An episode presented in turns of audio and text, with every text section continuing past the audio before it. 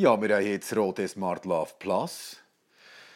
Wir haben es connected mit unserem iPad aus dem Jahr 2014. Scheint bestens zu funktionieren. Samplerrate 48 kHz. Und wir haben den Eingangspegel etwas auf die Hälfte aufgerissen.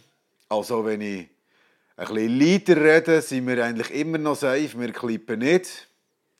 Wenn ich ein bisschen leiser rede, sollte man es immer noch kehren.